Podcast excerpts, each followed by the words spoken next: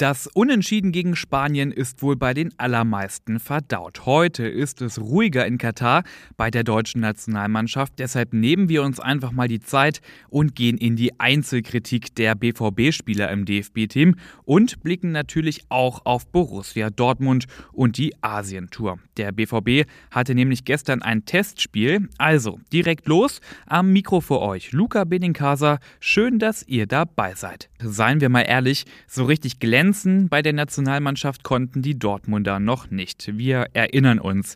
Im ersten Spiel gegen Japan standen Niklas Süle und Nico Schlotterbeck in der Startelf. Und ja, die gesamte Mannschaft, aber vor allem Schlotterbeck, hat er beim zweiten Gegentor keine gute Figur gemacht. Die Quittung dafür bekam er direkt. Hansi Flick setzte ihn im Spiel gegen Spanien auf die Bank. Für ihn spielte Thilo Kehrer. Niklas Süle, der durfte seinen Platz in der Startelf dann auch im zweiten Spiel gegen Spanien behalten. Er rückte aber von hinten rechts in die Innenverteidigung.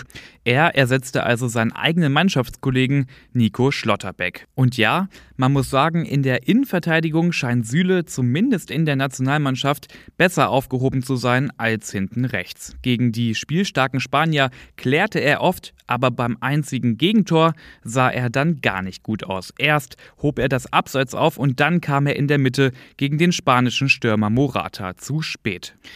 Aber es gibt ja noch drei andere Borussen im DFB-Kader. Julian Brandt, Karim Adeyemi und Yusufa Mokoko.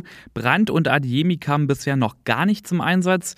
Nur Mokoko, der durfte gegen Japan in den letzten Minuten aufs Feld. Unterm Strich also keine gute Zwischenbilanz für die Dortmunder in der Nationalmannschaft bislang. Aber noch ist die WM ja nicht vorbei. Wer weiß, was noch so kommt. Jetzt aber zu Borussia Dortmund. Da stehen die letzten Tage der Asienreise an. Gestern gab es nochmal ein Testspiel. In Malaysia ging es gegen die Johor Southern Tigers, eine Mannschaft aus der ersten malaysischen Liga. Das war aber eine eindeutige Geschichte. Vor knapp 34.000 Zuschauern gewann Dortmund souverän mit 4 zu 1. Besonders auffällig dabei war mal wieder der Niederländer Daniel Malen, der ist ja nicht nominiert gewesen für die Nationalmannschaft. Schon beim ersten Test auf der Asientour schoss er drei Tore und auch gestern erzielte er einen der vier Treffer. Edin Terzic hat die Gelegenheit mal wieder genutzt und viele junge Talente aufgestellt, zum Beispiel Jaden Brav, Göktan Gürpitz oder Sumaila Kulibali. Alle erst 20 Jahre oder jünger. Die Jungs also mit viel Potenzial und eine Gelegenheit gibt es für alle Youngsters noch, sich zu präsentieren auf der Asientour. Denn heute ist der BVB nämlich schon in Vietnam angekommen, genauer gesagt in Vietnams Hauptstadt Hanoi.